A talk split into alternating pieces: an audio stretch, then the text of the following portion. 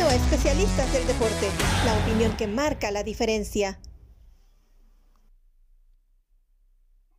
Hola, ¿cómo están? Y bienvenidos a esta nueva edición de Frontera a Frontera aquí en Especialistas del Deporte, acompañado como siempre de Verónica Rodríguez. Yo soy Roberto Abramovich, pero ay, qué ganas tengo de hablar de Necaxa y Pumas. Sin embargo, voy a ser buena gente y vamos a obviarlo porque, digo, si vemos la tabla de posiciones, hay una enorme diferencia donde está Pumas y donde está Necaxa. Entonces voy a dejar ahí en paz para que no me tengas que recordar todos esos datitos. Aparte de lo de Pumas, y pido disculpas, este, ¿cómo estás? Pues, pues, aquí te miento, no, no ando al 100, ¿no? No ando al 100 porque andaba yo muy salsa, y ay, sí, tú Necaxa, hay los Pumas el fin de semana y hay que apostar, y mira. Y después dije, bueno, a ver, tranquila, respira, vamos a ver la Fórmula 1.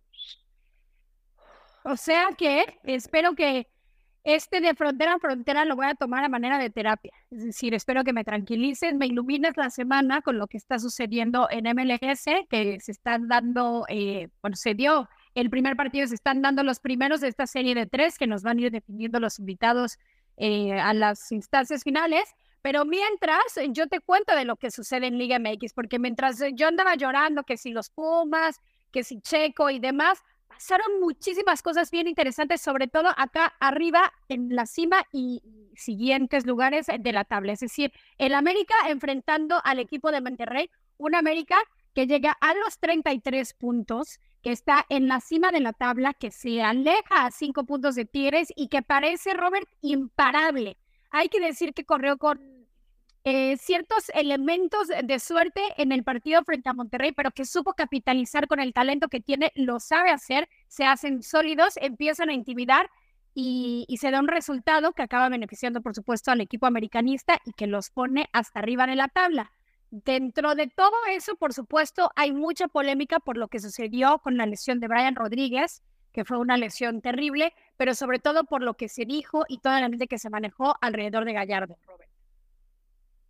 Sí, sin duda, y vamos a platicar de eso. Y hay que recordar que el América comenzó este partido sin tres de sus jugadores tan importantes como lo son Diego Valdés, que no está para el resto de la temporada. De repente hay una nueva lesión que le sucede a Julián Quiñones y él no juega y se supone que regresa temprano en noviembre. Y luego Néstor Araujo tampoco está. Entonces, de repente están con una alineación que incluía a Alejandro Sendejas arrancando de, de titular en el equipo y lo mismo con Jonathan Dos Santos, que ha estado jugando muy bien para un jugador que se supone que no iba a durar mucho en el América desde que llegó del Galaxy, sin embargo, ahí se ha mantenido y está jugando bastante bien. Pero el América termina ganando 3-0. anotaron un gol tempranero muy, muy lindo. Henry Martin, qué lindo cede el balón a Cabecita Rodríguez ahí en el área en el minuto 2 para abrir el marcador y de ahí el América estaba viento en popa Maxi Mesa se pasa y termina con una tarjeta roja que es bien merecida, no hay ninguna duda de que eso fue una tarjeta roja. Y luego en América realmente liquidó el partido en la primera mitad. Yo no sé cómo lo viste tú, pero fue un dominio total y quizás eso terminó influyendo en lo que fue la jugada más polémica del partido, que fue la lesión de Brian Rodríguez que sufrió a manos de, de parte de Jesús Gallardo. Entonces, ¿cómo viste tú toda la situación? Estoy completamente de acuerdo en que en el primer tiempo el América ya había liquidado el partido y me parece que se dan las circunstancias eh, terribles o muy difíciles de manejar para Monterrey. Desde ese gol tempranero con Henry Martín y el Cabecita Rodríguez y también, por supuesto, la expulsión de Maxi Mesa muy temprano en el partido que deja Rayados con 10 y que los deja mermados y los deja lastimados frente a una de las ofensivas, a pesar de las lesiones, que qué bueno que lo señalas, eh, es una de las ofensivas más potentes y más importantes hoy por hoy en el torneo, que es la del equipo americanista. Para cuando regresen del descanso, Brian Rodríguez, esto es lo que dice, durante todo el... Eh, durante todo este tiempo, Gallardo lo estaba picando, le estaba diciendo ciertas cosas que sabemos que en cancha, dentro del terreno de juego, se dicen. Después llega esta lesión, que, que lo que venía sucediendo, obviamente los ánimos se calientan y, y, es por eso que acaban con, con, toda esta situación. Ahora, yo sí veo la jugada, yo siento que se acaba en realidad ya la caída y cuando es la luxación de la rodilla, es un poco eh, cómo pisa Brian Rodríguez. No me parece que lo ocasione como tal Jesús Gallardo y después vienen los comunicados, que son los importantes, ¿no? Porque muchas veces las cosas se quedan ahí en cancha, pero no, tan es así que justamente Dos Santos era uno de los más enojados, señalando y diciendo lo que había provocado Gallardo. Después sale Brian Rodríguez a decir, me, parece lamentable que un compañero de profesión pueda hacer algo así y, arriesgarme de esta manera. El América después lo respalda diciendo que hay toda una investigación y que están agarrando todas las imágenes de tu DN para estudiarlo.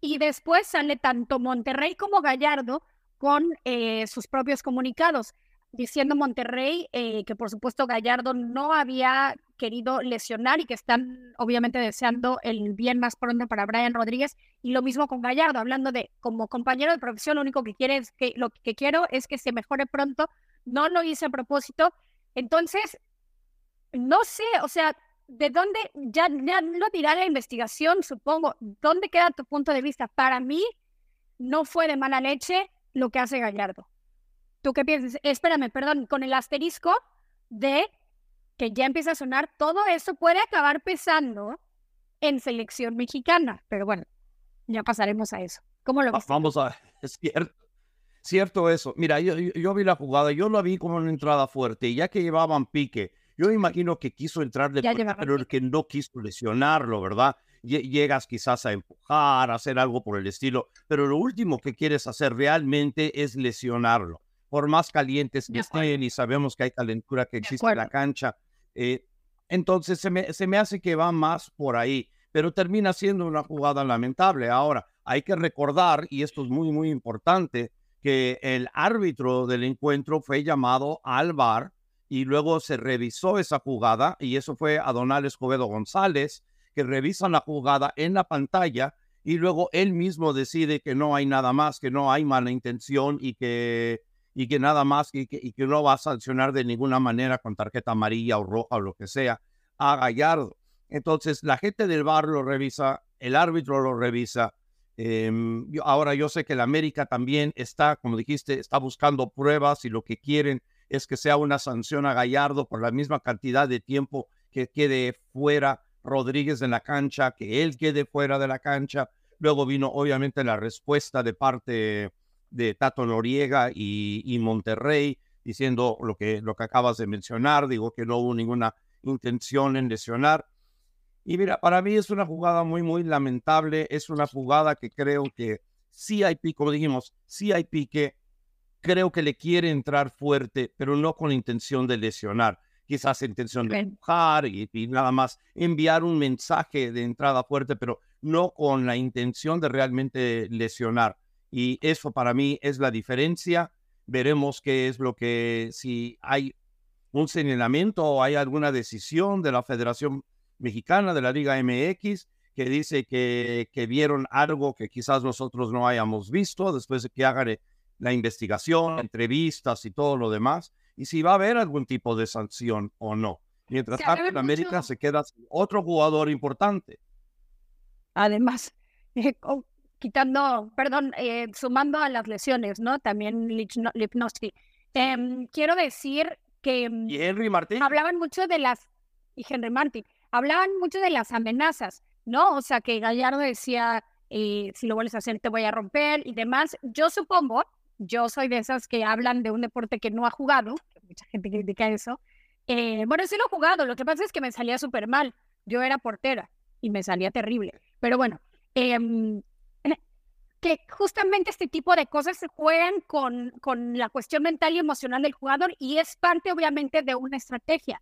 Pero ¿en qué tanto se puede tomar en serio una amenaza cuando acaba en una lesión tan lamentable? Y creo que me parece que es ahí de donde se quiere agarrar eh, el equipo americanista. Vamos a ver cuál es la, resolución. Por, por mientras, yo creo que Gallardo no lo hizo de mala leche y espero que esto no acabe afectando ni su carrera ni lo que suceda con Monterrey en el torneo eh, y por supuesto en selección mexicana, ¿no? Exactamente, y si se vuelven a enfrentar en postemporada, ¿verdad? En la liguilla, que, no pase a más, ¿no? Que, que no se vaya el América de cacería, ni mucho menos, y que terminen jugando fútbol y, y se acabó. Vamos a ver lo que termina sucediendo y si la Liga MX, la federación, impone algún tipo de sanción o dice todo estaba totalmente bien como lo, como lo dejó el árbitro en la instancia ahí durante el partido en vivo. Así el América está en la cima con 33 puntos y yo dije imparable. ¿Quién le sigue? Le sigue el equipo de Tigres que, híjoles, ¿qué adjetivo le ponemos a lo que sucedió con las Chivas? Y, y es que de verdad sorprende el subibaja que puede acabar siendo el rebaño sagrado. Llegaba Tigres al Jalisco, hay que decir que obviamente el Akron era con el concierto de The Weeknd y demás, entonces tuvieron que jugar en el Estadio Jalisco en donde recibieron a los, a los Tigres, con un Nico Ibáñez eh, que, que se llevó su doblete y que tuvo mucho dominio, con unas chivas que tuvieron errores defensivos lamentables y que todos los errores defensivos que tuvieron los supo aprovechar muy bien Tigres, también con Laines y por supuesto tenemos que mencionar que llega el gol para Marcelo Flores. No solamente llegó el gol, Robin, ¿viste la manera de festejar? O sea, sí. A mí me encantó, había unos, Ese giro. que decían, ¿cómo festeja así? Se puede lesionar.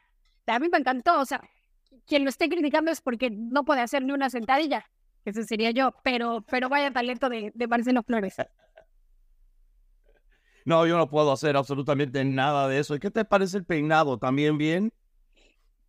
sí, a mí sí me gusta. Ya, sabes que yo soy pro atrévete a todo. Dale, no, es igual, cada quien que se exprese a su manera y, y bien por Marcelo Flores, ¿no? Me gustó mucho el gol, es una linda jugada. No solo eso, sino minutos antes entra por el lado izquierdo y tira un tremendo disparo. Y Guacho Jiménez hace una excelente parada para evitar el 4-0 en ese entonces. Pero minutos después sí lo pudo, sí lo pudo meter. Oye, Tigres viene embalado. Tigres viene jugando muy, muy bien. Y hay que mencionar que no jugó Guiñac. Guiñac no, no, no estaba para este partido pero Quiñones estaba y Quiñones estaba repartiendo balones, Laines está empezando a meter goles, Flores está contribuyendo. Se echó muy buen gol. ¿Dónde los jugadores? Todo Tigres está contribuyendo y hasta y, Nahuel haciendo de las suyas ahí en el arco, que siempre da de qué hablar. Profundidad del plantel, lo que tiene Tigres. Ahora, si vemos a un América poderoso, el que le sigue es Tigres, no solamente en resultados y en los puntos en la tabla, sino realmente también en desempeño. ¿Quién crees, Robert, que pueda parar alguno de estos dos equipos? O estamos viendo ya los que podrían llegar a una final, tanto Tigres como América. ¿Quién podría parar a los poderosos hoy por hoy, que son América y el equipo de Tigres?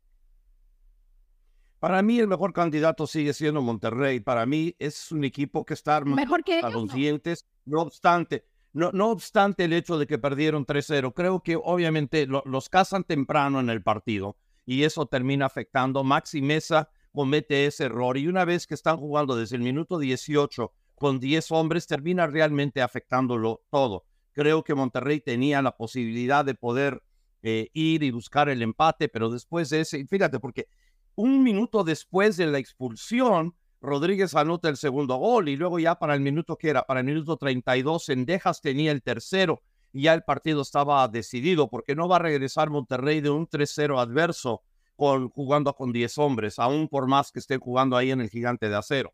Entonces, pero creo que bajo otras circunstancias, si no viene la expulsión, en Monterrey es demasiado buen equipo y empezando a calentar motores, digamos, y si empiezan a enderezar a partir de la próxima, de la próxima jornada, entonces van a llegar bien hacia la postemporada. También hay que recordar que han jugado partidos menos que, que Tigres y América y por eso quizás también se ve que estén tan bajo en la tabla en la tabla de posiciones porque ellos han jugado 13 partidos, Tigres y América han jugado 14. Entonces, si ganan su próximo partido o ese partido que les falta, estarían solo a dos puntos de Tigres, pero sí estarían todavía a siete puntos del América, que parece que ya nadie los alcanza en la cima del, del fútbol mexicano. ¿Qué le pasó, Robert? Quisiera también que me ilumines. ¿Qué sucedió? Tigres es muy poderoso o Chivas, o sea, lo que sucedió entre Tigres y Chivas es porque Tigres es muy bueno o porque Chivas es muy malo. Yo creo que Chivas es un equipo que ha dado altibajos y que todavía no encuentra el mismo ritmo con el que jugó el año pasado o la temporada pasada. Un equipo del cual ha tenido sus problemas internos, con lo de Alexis Vega, eh, Chicote Calderón y el, resto del grupo. Lesiones. Y, creo que están, y las lesiones sin duda, pero creo que eh, están tratando de entender este, cómo tratar de regresar a jugar como lo hicieron la temporada pasada. Jugando en el Jalisco en vez de jugando en el Akron debido al concierto de The Weeknd, que por cierto estoy muy enojado que, que no pude ir a verlo porque me encanta The Weeknd.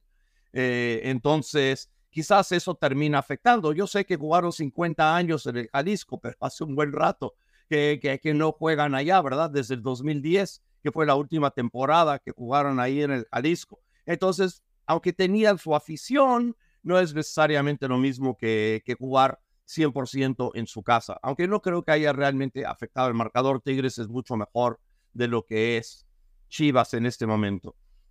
Tigres viene en un muy buen momento, viene jugando muy bien. Roberto Dantes y Boldi tiene este equipo afinado al máximo. El hecho de que puedan eh, jugar de la manera en que lo hicieron sin André Pierre Guignac habla muchísimo de lo que es el plantel del resto del equipo. El hecho de que están encontrando la manera de que el Laines empiece realmente a funcionar y dar y empezar a meter goles para el equipo y hacer mucho más, aunque no estuviera metiendo goles habla del buen momento y obviamente cuando puedes jugar con un Lines, puedes jugar con un Flores, entonces ya no es el equipo tan tan veterano del cual pensábamos el año pasado, ¿verdad? Porque se va rejuveneciendo.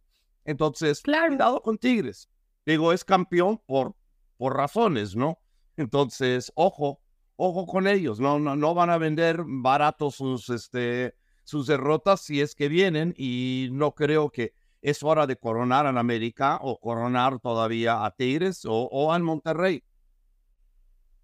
De hecho, eh, tienes toda la razón, tenemos que irnos con cautela para, para coronar ahorita porque sabemos lo volátil del fútbol mexicano, pero hoy por hoy, cuando estamos a una a unos días, bueno, de hecho a 24 horas de que comience doble jornada, porque ya sabemos que este calendario está apretadito y necesitamos resultados.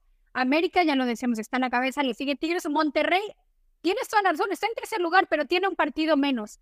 Eh, Atlético de San Luis se sigue manteniendo, a pesar de que Toluca lo goleó este fin de semana. La verdad es que para esta jornada 14 ver un Atlético de San Luis en una cuarta posición en la Liga MX también hay que, hay que reconocer lo positivo.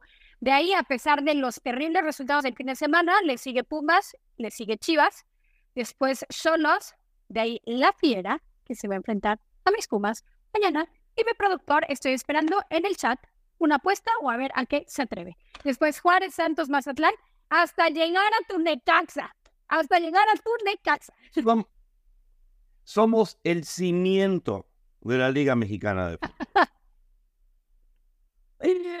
Oye, y, y, nada más a eso aspira. Que, ajá, porque como que no, no consienten o no tratan a los jugadores, es más bien como una cuestión de, de gestión económica, el tenerlos, bueno, pues no sé cómo les va a acabar eh, funcionando si es que tienen que pagar la multa, ¿no? Ya, ya veremos cómo están en la porcentual.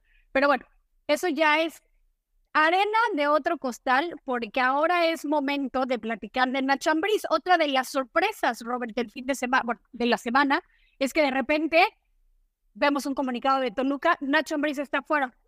Los tenía en octava posición, eh, me parece que había sido un torneo equilibrado, eh, más que creo que fue con diferencia de gestión y diferencia de opiniones. Y, es, un, es un Nacho Ambriz que había llevado a una final más al equipo de Toluca, que en este torneo me parece que iba, si bien no extraordinario, iba caminando, iba bastante bien. Y bueno, hay muchos que se ponen contentos o que quisieran ver a Nacho Ambriz en su equipo. Uno de ellos es el equipo de Cruz Azul, pero nos tenemos que ir con cautela y con calma.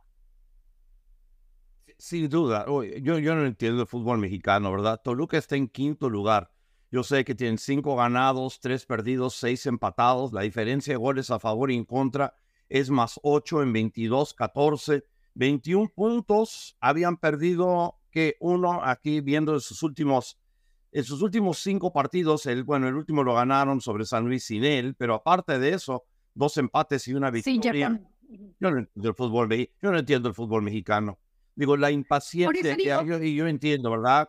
La impaciencia que hay es absolutamente increíble en México. De repente técnicos que son muy, muy buenos en dos semanas se convierten en terribles. ¿Cómo?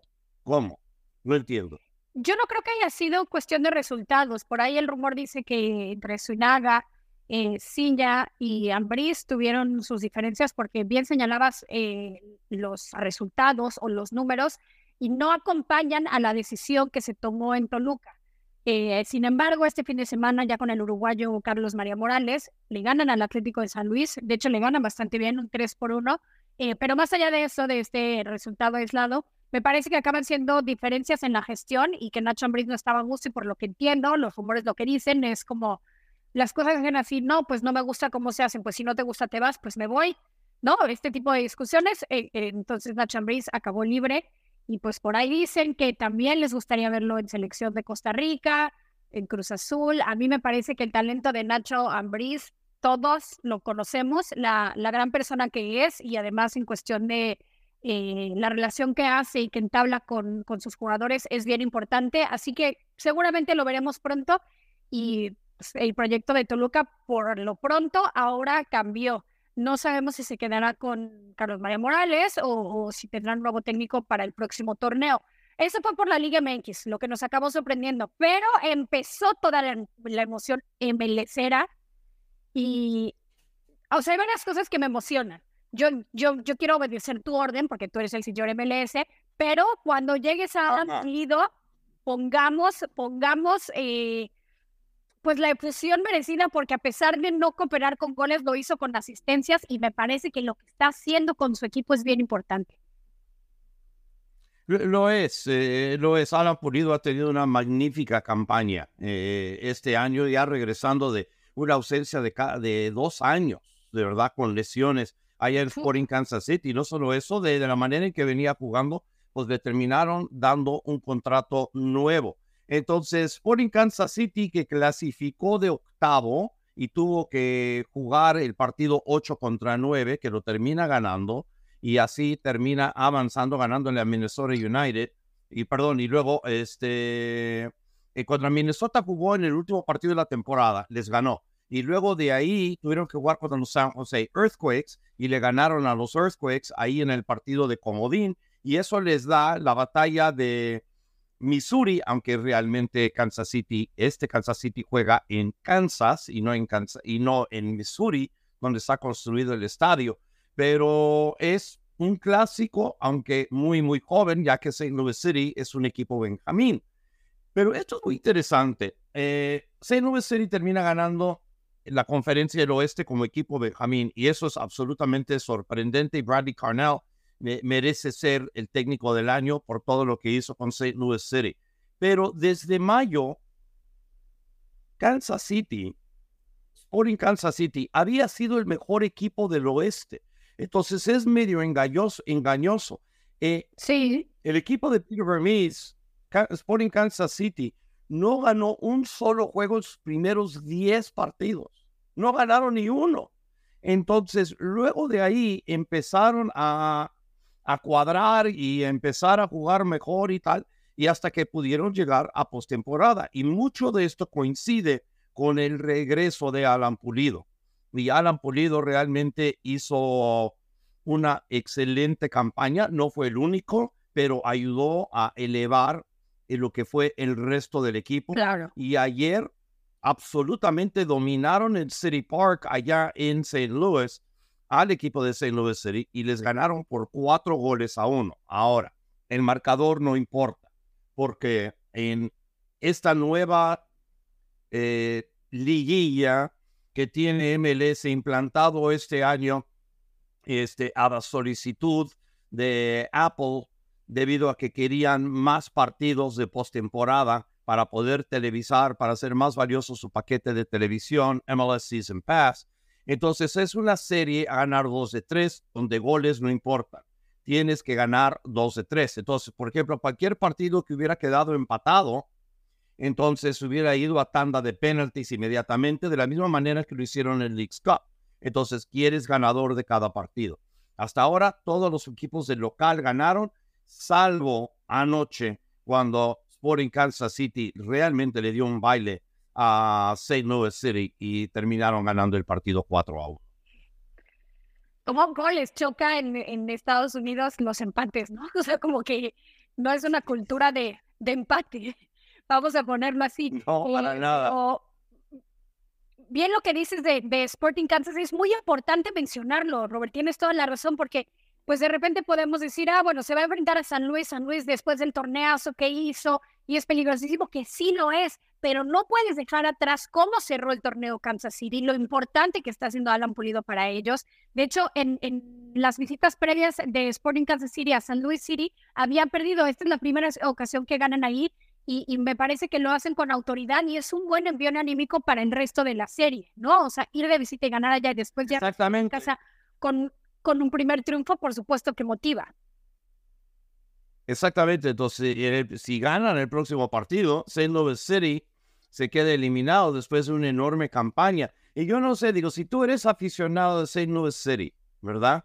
¿Qué sentirías tú? Tener un equipo Benjamín, nunca ha jugado, tienen la campaña que tienen y ganan el oeste, número uno en el oeste, pero luego quedan eliminados en la primera serie de postemporada. ¿Es una temporada buena o no es una temporada buena? No, pues le estás preguntando, ¿cómo se? Es que yo soy muy mala con los dichos. Jabo es el que es muy bueno, pero yo preaching to the choir. Es decir, estoy acostumbrada a la Liga MX, estoy acostumbrada a que si tu equipo hace un torneazo, puedes llegar ya sea eh, a, a, liguilla y te pueden eliminar. Y entonces a lo mejor había sido el super líder durante todo el torneo y vale para nada en una serie de partidos, ¿no? Pero bueno, acaba imprimiendo la emoción. Hay mucha gente que no le gusta, que le gusta el, formato clásico y es más de torneo largo y demás, o este tipo de formatos en donde le imprime más emoción, más competitividad y que a lo mejor eh, no le ponen en lugar a la meritocracia per se de lo que se hace en todo un torneo y lo que se trabaja semanas y meses. Pero bueno, pues ya, ya será cuestión, es cuestión de gustos y de cada quien elegir si se va por lo clásico o si le gusta eh, jugar con estos nuevos formatos que imprimen un poco más de emoción, ¿no? Así es. Eh, mientras tanto, en Cincinnati anoche, eh, FC Cincinnati, que ganó el Supporter Shield. Luciano Acosta, qué golazo. Sí, sí, sí, sí. Y tuvieron la mayor cantidad de puntos en la tabla general. ellos terminan goleando tres goles por cero a los New York Red Bulls eh, y digo, fue un partido en donde Acosta de nuevo termina brillando y para mí sigue siendo un muy fuerte candidato para ser el jugador más valioso de la liga. Y Álvaro Barreal, digo, ¿qué, goles hace? Eh, parece que hay mucho interés en el Ajax allá en Holanda, que le está yendo muy mal al Ajax esta temporada para tratar de llevar. Bueno, justo. Y él tuvo dos golazos en, este partido. Acosta tuvo un gol y una asistencia. Y como dices, ese, ese gol que metió desde fuera del área eh, fue absolutamente hermoso. Quise destacarlo porque Luciano Acosta hablaba, eh, y de hecho lo vimos al principio del partido, no sabemos si iba a poder continuar porque se veía dolido. Y después habla que tiene un problema en la planta del pie eh, de varias semanas atrás, pero pues obviamente haciendo todo lo posible para poder estar presente en este tipo de partidos. Y ahorita que hablabas de lo de Ajax, vamos a ver qué tanto o no cambia estas, estos rumores o estas miradas por parte del equipo del Eredivisie, porque justamente hoy anunciaban al nuevo técnico del Ajax, John Van Schip, quien bien lo recordarán por Chivas, regresa una vez más, ya había sido técnico del Ajax, regresa una vez más a ser eh, el director técnico, así que pues vamos a ver cómo se organizan estos equipos europeos con las miras a, jugadores de MLS que hoy por hoy acaban siendo una fuente importante para los equipos europeos. Y bueno, ni se, ni, se diga de lo que está pasando, ¿verdad? Allá en, la Liga de Holanda con jugadores mexicanos, especialmente los que están combinados entre Feyenoord, lo que está haciendo Santi Jiménez y, y bueno, tienes todavía ahí en el PSB. El Chucky Lozano, eh, aventó un triplete. Lozano, que se aventó un triplete allá. Entonces están no solo buscando en Estados Unidos, sino también están buscando, están buscando ahí en México. Pero Cincinnati simplemente se ve que está muy, muy bien, armado por todos lados. Celentano está teniendo un gran año en el arco eh, y debuta en postemporada con, con blanqueada. Tienen una defensa muy, muy sólida con Matt Miazga, Mosquera y Murphy. Y por donde quieras ver a este equipo, está súper bien armado y por eso terminaron ganando el Supporter Shield y va a ser un equipo muy, muy duro a vencer. Se me hace como uno de los favoritos. También me gusta mucho lo que está haciendo Orlando City y con Oscar Pareja como técnico. Y sí, hay hoy, si no me equivoco, tenemos dos partidos hoy, este, con Seattle, ¿verdad? Seattle jugando contra FC Dallas. E, ese va a ser un partido clave y van a jugar también Orlando contra, jugando de local contra Nashville. Entonces, esos van a ser los, los partidos de hoy. Nashville cerró muy mal la campaña. No, no me gusta cómo viene jugando y tienen un enorme problemas anotando goles. Mientras tanto, es todo lo contrario lo que está haciendo Orlando City, que se ha visto muy, muy bien. Oscar Pareja, después de una temporada en donde no habían jugado nada bien el, la semana o el año pasado, esta vez están, pero realmente viento en popa. Estuvieron en segundo lugar con 63 puntos y anotaron 55 goles solamente permitiendo 39. Entonces, y han ganado este, cuatro de, eh, han ganado cuatro sus últimos cinco partidos con un empate. Entonces, no han perdido en cinco. Mientras tanto, Orlando no le ha ido igual de bien en lo que va. Yo para mí es favorito claro Orlando, pero veremos qué es lo que va a pasar en esa serie. Tú nos irás contando obviamente los resultados y, y ya llegamos al final. No sé y poner como en evidencia a nuestro productor y obligarlo, ahora que estamos al aire, a que me apueste algo, que me mande un café. Tenemos, o sea, basta de, que estamos lejos, pues hay tecnología, ¿no? Me mandas un cafecito o yo te lo mando a ti. Y no es cualquier cosa, ¿eh? Vengo de perder contra el Necaxa. Entonces, mira, yo no leo nada en el chat, mi teléfono sigue en silencio, entonces voy a tomar esto como una negativa. Está bien, está bien, productor. Pues bueno, Robert, entonces llegamos hacia el final. Pues los dos vienen de perder. ¿Qué quieres? Pobre León terminó perdiendo contra el Cruz Azul. Digo, yo no sé, los, fíjate, los dos, los, sus dos equipos perdiendo contra equipos vergonzosos, Cruz Azul y Necaxa. Bien, dice el chat, venga, un frappé con una dona. Estoy dentro, señores está dentro. Así que para mañana. nada más que no hay Dunkin' Donuts en México. Ah, pero, pero tenemos. Oye, pero no queremos el Dunkin' Donuts. Queremos otro. No voy, no voy a dar el comercial. No hay Voodoo Donuts. Por cierto, si llegan a ir a Portland, tienen que ir a Voodoo Donuts en Portland. Mm. Son pues hay dona y frappé. Muy buenos. Y cada caloría valdrá la pena. Puma. Goy. Ok, bueno, pues ahí está, Robert. Gracias por ser el juez y Genial. de esta apuesta. Verdugo, Dale. juez y testigo. Todo eso eres para mí este fin de, este fin de semana. Ok. Ah, ahí estaré. Ahí estaré para ver con que, que, que se haga, que se respete la apuesta. ok. Dale, bueno, entonces, este, mañana te toca hablar de Fórmula 1 el Gran Premio de México, o quizás el no Gran Premio de México, dependiendo del punto de vista de, de algunos, pero veremos. Eso sería, será en Escudería DD y luego el miércoles tenemos eh, punto extra donde vamos a estar hablando de como 3.000 temas ahí de la, de la NFL, inclusive el gran partido entre los Jets y Giants, no sé si lo vamos a hablar, donde hubieron 21 despejes 21 de No todo es malo. oye, espérate, y mi Arsenal también con una manita. O sea que no todo es malo. No, no, no. Y, y por cierto, Arsenal se ve muy bien en el espejo retrovisor de Tottenham, que es número uno en la Liga Premier.